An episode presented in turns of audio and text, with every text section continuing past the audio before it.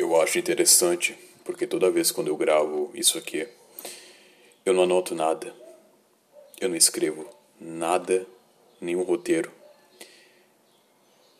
Eu não busco readaptar nada.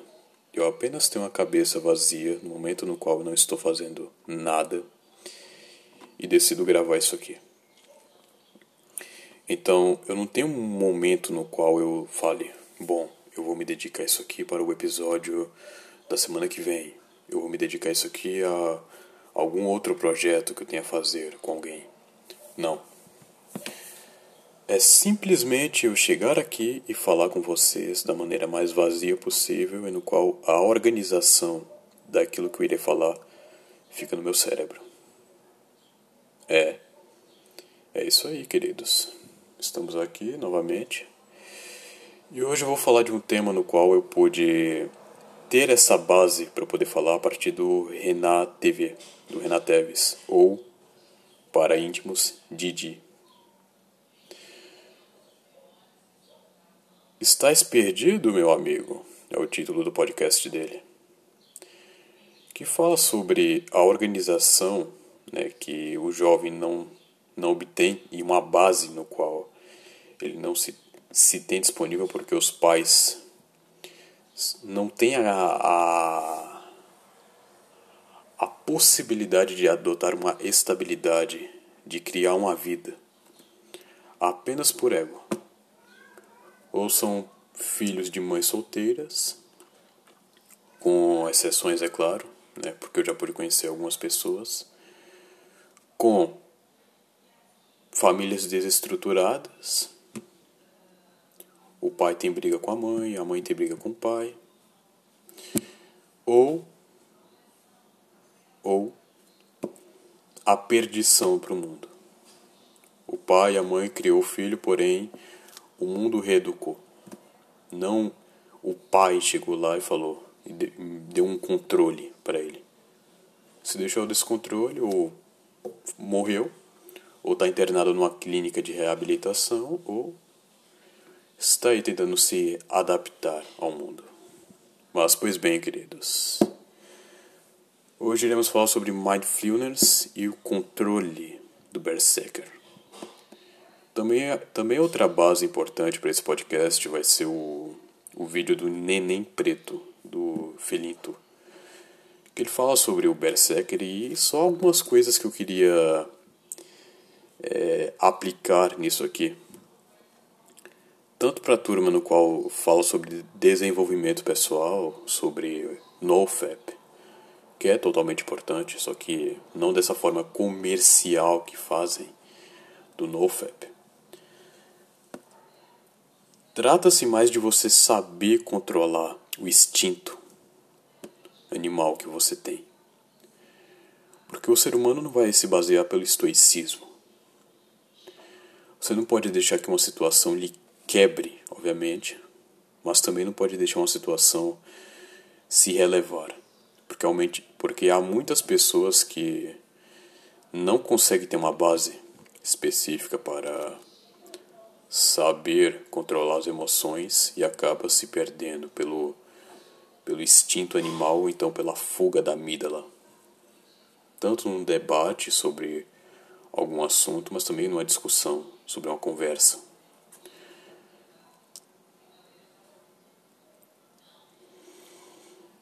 Pois bem, nessa semana eu queria até falar mais sobre isso aqui.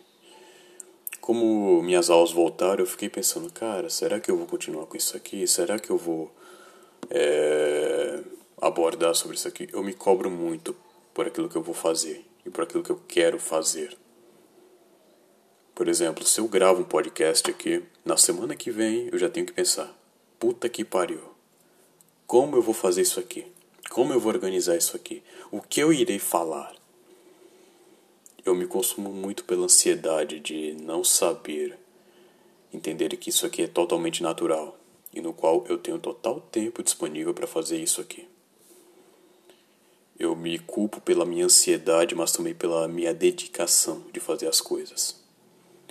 Eu sempre fui um rapaz muito dedicado, desde a época da escola, mas quando eu quero fazer tanto pela minha raiva de querer me livrar de uma coisa, mas também de querer trazer um bom um bom diálogo entre eu e você, né? Você que ouve isso aqui.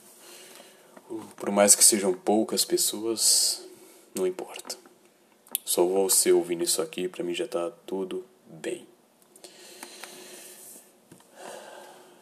E daí eu pensei, cara, não adianta eu pensar amanhã. Tem uma frase que uma moça falou, inclusive tem no podcast do, do Renan Teves, que é hoje viverei o hoje, o presente na verdade, mas tudo bem, né? E o amanhã deixarei para amanhã. Hoje viverei o presente e o amanhã deixarei para amanhã. Isso se trata do Mindfulness, que é você saber apreciar as coisas, desde uma caneta que está aqui na minha mão, desde o celular e, os segundos e os milésimos que estão me acompanhando, a minha voz, desde os, os dedos que estão nos teclados, desde seu notebook, seu, seu computador. É isso que falta saber ver o momento que você está fazendo algo. E desde o alimento que você consome. Saber apreciar bem, saber é, manusear bem. Porque a informação que chega no cérebro deve ser apenas uma organização de vários nervos, nos quais a, acabam nos distraindo, acabam nos, nos deixando para baixo. Mas é complicado isso, eu sei, é muito complicado. Porque o ser humano tem a produtividade e o descanso, que é o momento alfa, que você tem uma produtividade melhor para fazer exercícios físicos, de estudar, de ler e de fazer alguma coisa que queira, mas também um momento de descanso. Momento no qual você entende. Cheguei ao meu limite, ponto final. Se eu for fizer, se eu fazer alguma coisa, será para um outro momento. Será para uma outra uma outra ocasião, será outros 500.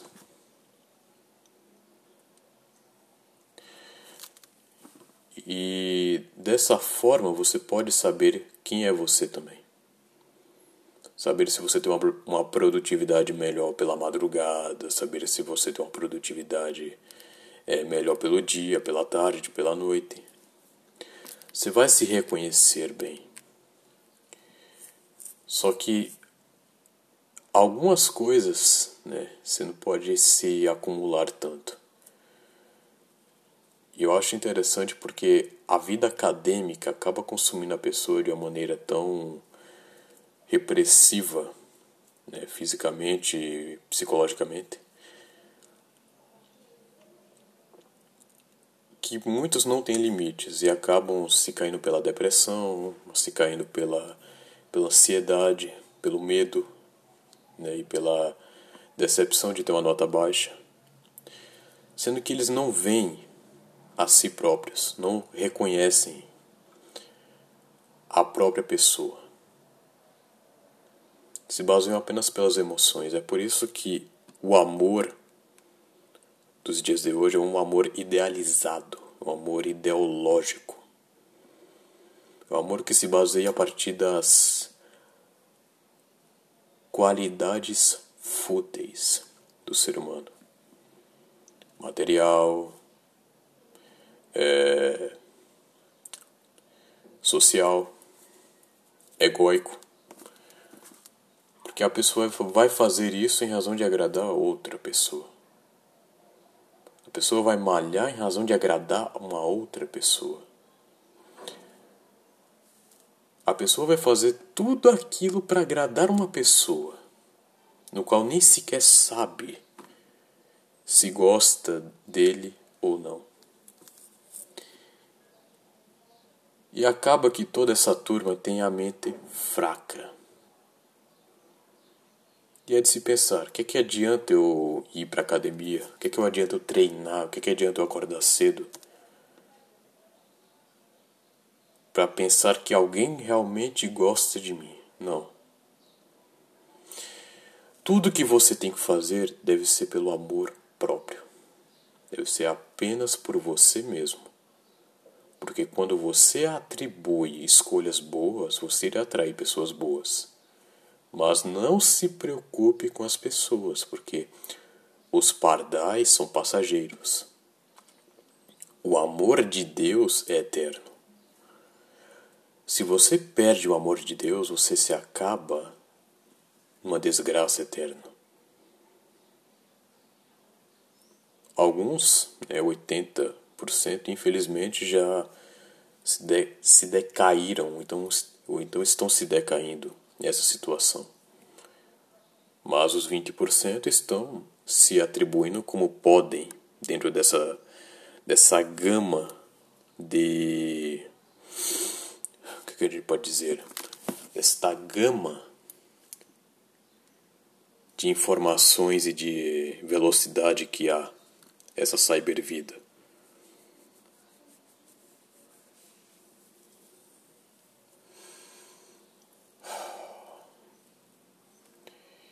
E com isso,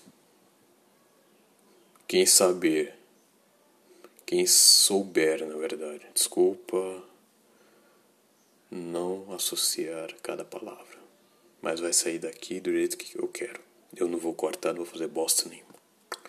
Quem souber manusear bem, quem souber pensar, talvez consiga um, um caminho melhor.